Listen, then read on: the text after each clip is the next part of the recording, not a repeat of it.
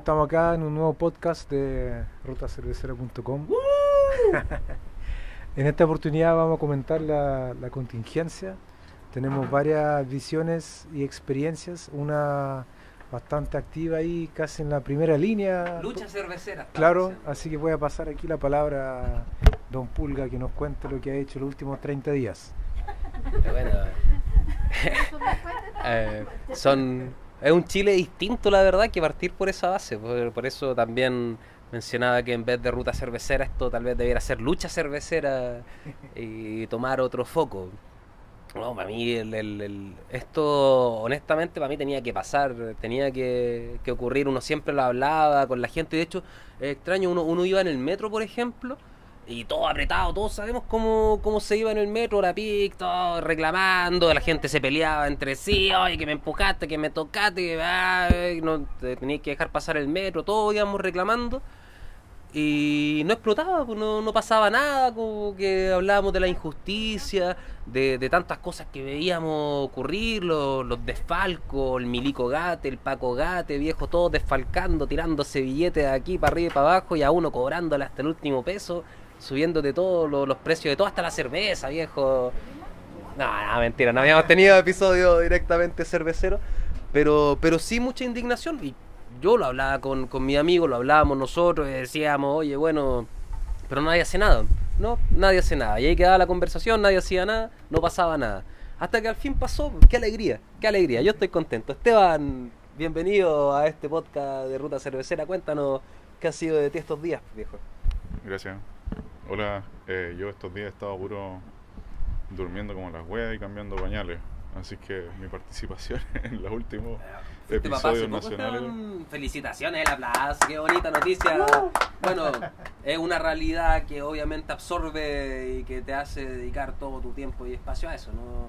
Mi hijo trajo toda la, la rebeldía, parece. La- venía con la revolución bajo el brazo. ¿Qué día nació? el martes 15, El 15. De que noviembre, fue cuando, hace poquito. cuando de empe- octubre. no, de octubre, De octubre, ah, ya, cuando un mes ya. empezaron a, a evadir el metro. Claro, claro, empezaron las evasiones, de veras. Y cuando salimos de, de la clínica con él fue cuando ya estaba la cagada y estaban saliendo, o sea, eh, cerrando estaciones de metro y parece que fue, no me acuerdo si un día antes o justo el mismo día que, que empezaron con los toques de queda. Ya, el viernes, la noche fue eso, el viernes 18. Entonces fue el día anterior. Dale. Alcanzamos a salir justo antes de la, Uf. de la clínica. Oye, ¿cómo se llama tu hijo, Esteban? Alfonso, Alfonso, bueno, a la salud de Alfonso entonces vamos a hacer este capítulo también, este podcast especial de, de Ruta Cervecera. Bienvenido al mundo, Alfonso. Sí. Estamos tratando de cambiarlo Para ti. Alfonso. Bien. Así que... Bacán, buena, una, una, una linda noticia dentro de todo este caos. Eh, tenemos acá un panel amplio. Tú, Vivi, ¿quieres darnos tu- tus declaraciones? Vicky, ¿quieres contarnos la producción acá? La chica de la producción está más tranquila. Oye, se están sirviendo ya piscolas, parece. Esto ya cambió radicalmente de, de nivel. Oye, hablemos un poco de cerveza o no vamos a hablar nada de cerveza. Eh, o sea, sí, no, por supuesto, entre medio puedo hablar de cerveza. De hecho, la idea también es de ahí grabar un nuevo episodio. Ah, Es como la, es como la introducción, o sea, Ah, como la previa, se puede decir. Que hablemos un poco de la contingencia nacional, ¿cierto? ¿No? Claro, no, por supuesto. ¿Y cómo ha afectado? Yo he visto, no sé si tú has visto, por ejemplo, yo vi un mensaje en- de, del Gonzalo de Moto, no sé si fue justo como a la semana, más o menos, que estaba igual bien preocupado porque eh, como no habían podido abrir, ¿cachai? Onda, mm, al parecer afectado también así como laboralmente. Eh, claro, A varias claro que sí. cervecerías y bares también. sea- Spo también leí un mensaje de Spo que tuvieron que en su nuevo bar, eh, que está justo ahí en Las Tarrias, tuvieron que reducirlo como a un solo turno y se tuvo que ir gente todo el cuento. Bueno, Eso es como lo, lo que yo sé nomás en el, en- en- en el ámbito, digamos, cervecero, por eso yo creo que no... O sea, es que efectivamente Son costos que se pagan todas nomás. la- las pequeñas y medianas empresas están sufriendo el, el rigor de una revolución, pero que, ¿cómo puedes detener una revolución como... ¿Cómo se puede detener una revolución como... No se puede, o sea, las revoluciones pasan y no se tienen a pensar, oye, pero ¿qué va a pasar con...? No, nada, pues es una revolución y al final del día debiera terminar favoreciendo a las pequeñas y medianas empresas. Al final del día, ahora se está sufriendo todo, no, no tenemos los, no sé, la- la- las facilidades tal vez que entre comillas teníamos antes, pero son, son reemplazables de cierta forma. O sea, el otro día hablaba con, con una tía abuela mía, una señora anciana, más de 70 años.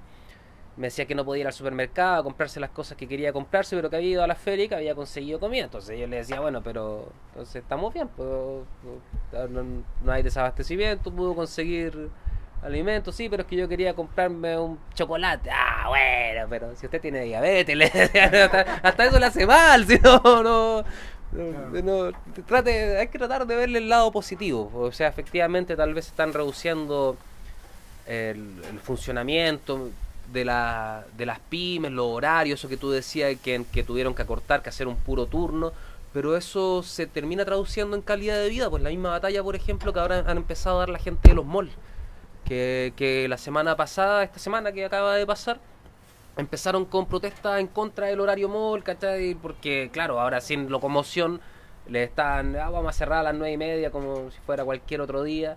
Y cómo te vaya a las nueve y media desde el mall Los Dominicos a Puente Alto, a Maipú, ¿cachai? Entonces, todo, todo eso, eh, se, se entran a cuestionar los horarios, el funcionamiento de la máquina en sí, pues, es, es indigno, termina siendo indigno finalmente para la mayoría de los ciudadanos. Pues, Pero está en discusión realmente el funcionamiento a largo plazo de esas cuestiones, porque yo lo que veo es que se está discutiendo ahora por, por un tema de la contingencia actual, porque efectivamente en este momento no hay transporte, pero una vez que se resuelva el tema social, debería de a poco volver el transporte a la normalidad y nuevamente van a volver los horarios de mierda en los malls.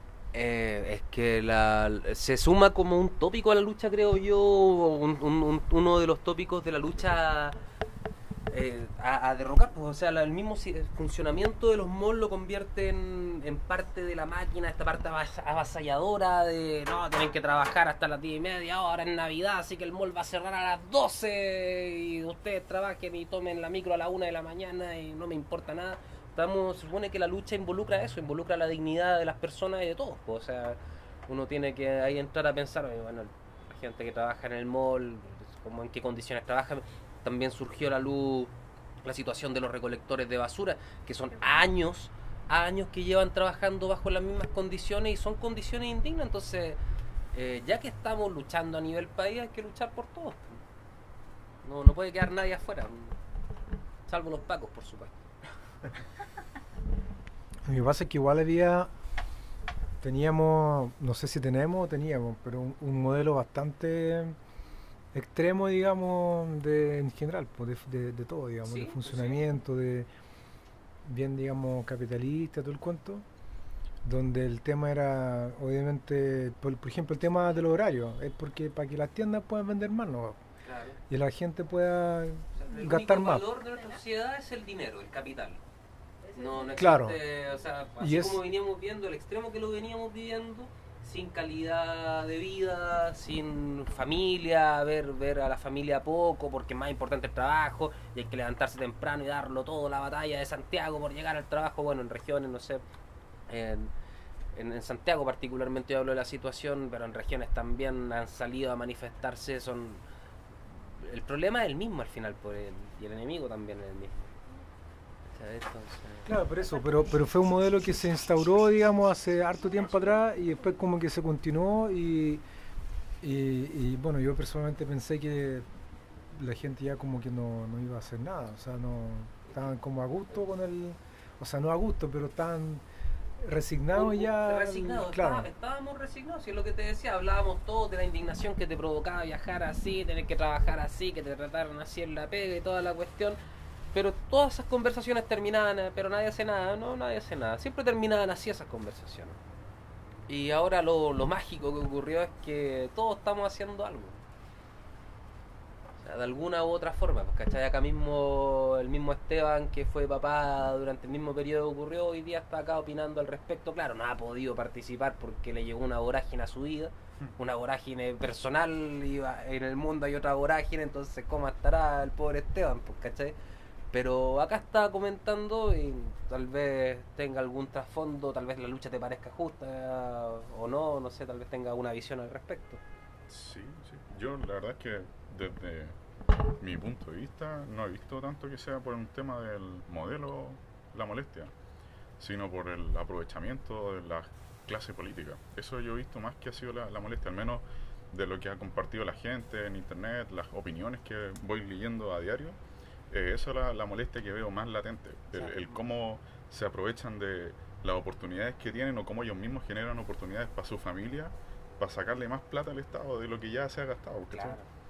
Y no en cosas esenciales, sino en aprovecharse nomás, en enriquecerse. claro, sí, va a ser más rico nomás y listo. O sea, va a asegurar como generaciones y generaciones de la familia, una cosa así. Lo, uno los ve que con la plata que tienen ya por lo menos ellos, los hijos, los nietos van a ser ricos, pero ¿cachai? Una cosa de asegurar un patrimonio a futuro y cerrarlo con candado y todo para ellos y para la gente. Trabajen y, ca- y cállense bajo las condiciones que, que sean. O sea, eso, eso es lo que, lo que finalmente se, se traduce. Claro, hay un, es contra la clase política, contra, contra la clase privilegiada en realidad. No solo los políticos, también hay, hay gente privilegiada y uno ve que no tiene ni un privilegio y dice, pero ¿cómo si uno también está aportando al país? No, no tiene asidero da las cosas como se vienen dando. Por eso tenía que cambiar. Está bueno que cambie. Que está bueno que Chile esté cambiando. Sí, igual todavía, todavía no cambia, o sea, está como en- empezando a cambiar, pero yo creo que igual falta... Eh, Es como una oruga haciéndose Mariposa. eh, mariposa, digamos. Tiene todo el proceso. Está pupando ahora. Sí. Sí, o sea, por lo menos no es que nada esté pasando, ya la conversación no termina, nadie hace nada, sino que, pero mira lo que está pasando. Y, y ha sido efectivo, o sea, el, el gobierno está en jaque, están asustados, qué miedo tienen los gobernantes, me encanta eso. Y están asustados porque hay gente empoderándose en las calles. ¿cachai? La gente ya está aburrida, ya quiere dar vuelta al tablero y eso les provoca miedo y a mí me gusta que, estén cediendo en base a eso, que, que empiecen a buscar soluciones. El otro día que, oh, nos amanecimos, estuvimos hasta las 2 trabajando, para sacarse la foto abrazándose y todo eso. Viejo, ¿a ti cuántas veces te ha tocado trabajar hasta la hora de las tantas, a todas horas? Que- Primera vez que la resolver. Exacto. De. Exacto, a ti, oye, no que el cliente quiere ahora ta- pa- quiere todo para ayer. Bueno, ahora Chile quiere todo para ayer, pues viejo. Así que que trabajen y que se queden hasta tarde todos los días porque estamos enojados y queremos todo para ayer y, y no nos han estado tratando ni dando el servicio.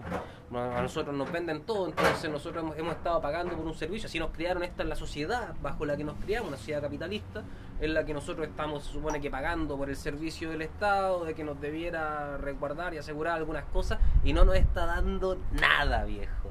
Nada, nos humilla, nos castiga. Y bueno, para ellos y sus familias, y sus primos, amigos y todo, abrazo y dinero, y para ellos sí hay recursos, las Fuerzas Armadas, los uniformes, para, para todo eso hay, pero para la gente no es increíble como el presupuesto no, No alcanza. no alcanza. Eh, Yo no me lo explico. O sea, hay plata para que un milico, un paco vaya a jugar al casino. Para eso hay para que falque 600 mil millones, no sé si lo sumáis a todos. Como nueve estallidos sociales. Para eso hay plata, pero viejo. Pero para la gente, para los problemas de la gente, no hay. Y bueno, son los problemas de los trabajadores. Entonces, el, presidente debiera hacer el- la síntesis de que, a ver, los trabajadores tienen problemas, no están trabajando, están en las calles, la gente está en las calles, no se ha podido trabajar ningún día con la normalidad de la que ellos hablan, no ha habido paz, nada. Entonces, debieran ya soltarle. Y bueno, han hecho el mea culpa también. Es en parte algo, han dicho, no, Chile es un país desigual, efectivamente ha sido desigual, hemos sido muy desigual, pero por eso vamos a poner más carabineros en las calles. Y esa, no, entonces no, uno nos ve que no, no hay avances, que no, vamos a, en ese día que se quedan hasta tarde trabajando, vamos a hacer una nueva asamblea constituyente. En un año más, ¿ah? pero hay que tener dos tercios de los votos, ay, hay que pedir los votos a la derecha, ay, no. Al final, en estos momentos, por lo menos mi sensación es que tenemos el mismo problema de siempre. Como tú decías, no hemos, ganado, no hemos avanzado nada, no hemos ganado nada, pero sí estamos corriendo la reja, estamos empujando. Yo creo honestamente que vamos a ganar. ¿Qué día? Yo ¿Y no a qué sé. costo también? Porque hasta Me ha ahora costado vida y ojos. va un mes de, de movimiento y la, las consecuencias han sido graves para la gente. En este tiempo, por ejemplo, eh, hace poco vi un, un documental que está en Netflix sobre lo que pasó en Ucrania en el 2013.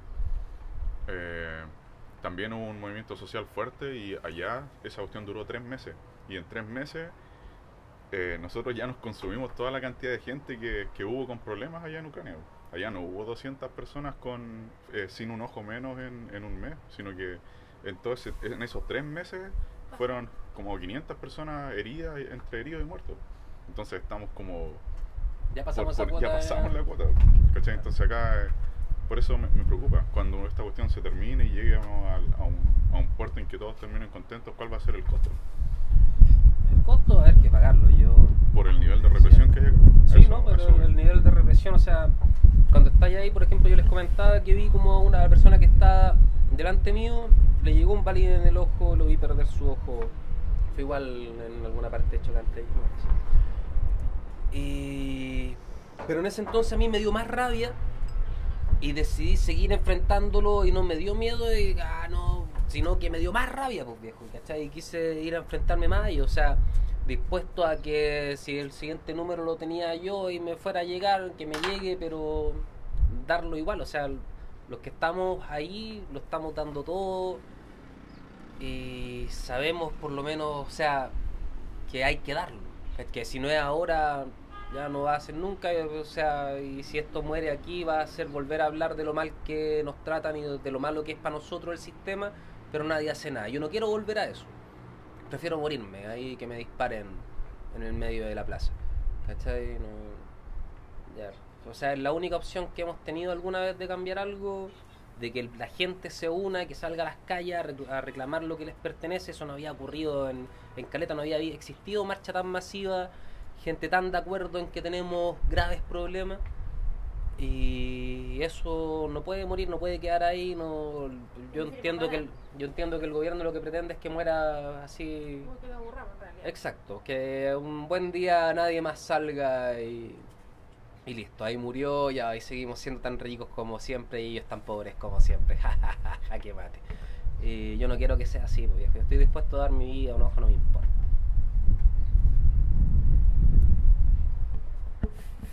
Nos dejaste sin palabras.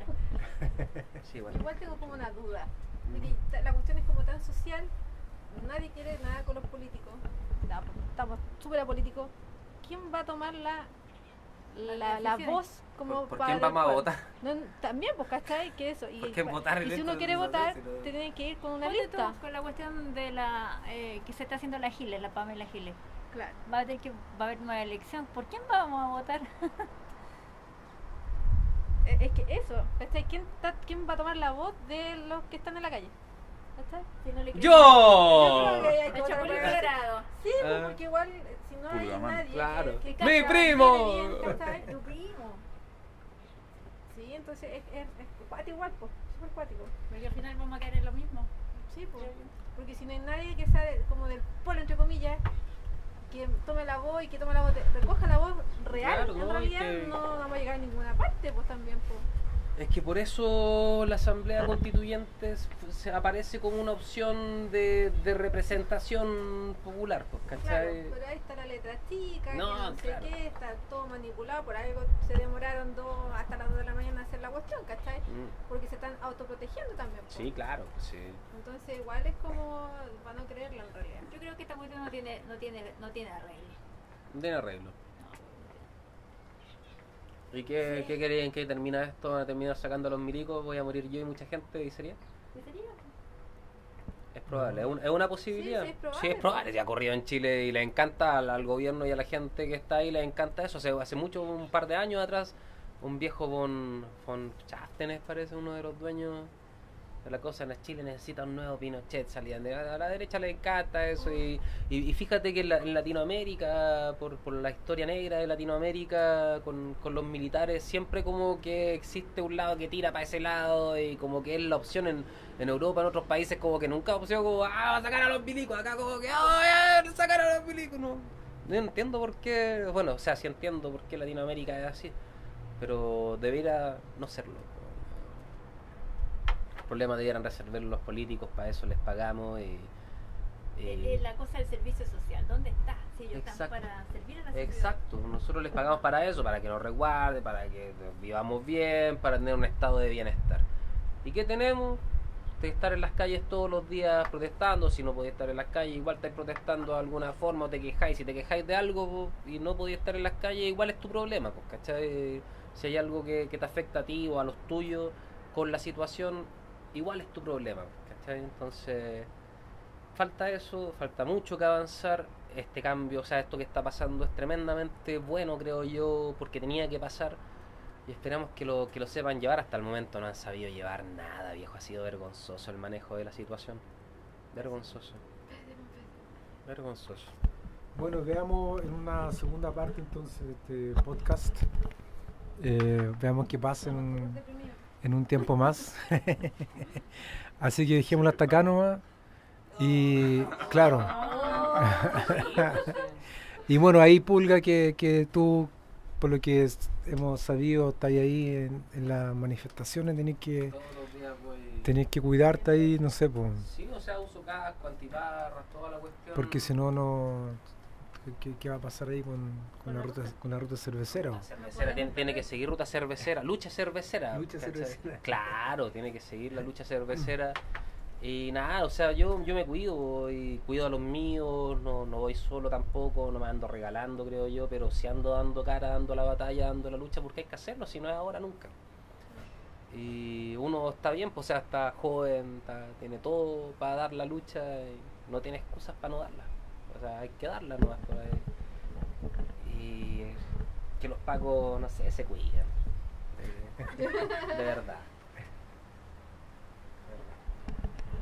Ya, veamos qué pasa entonces en, ¿No me más? en un mes más, no sé, pues en, en tres meses más y veamos si tenemos un- mejores noticias Sí, que contar haber al respecto. noticias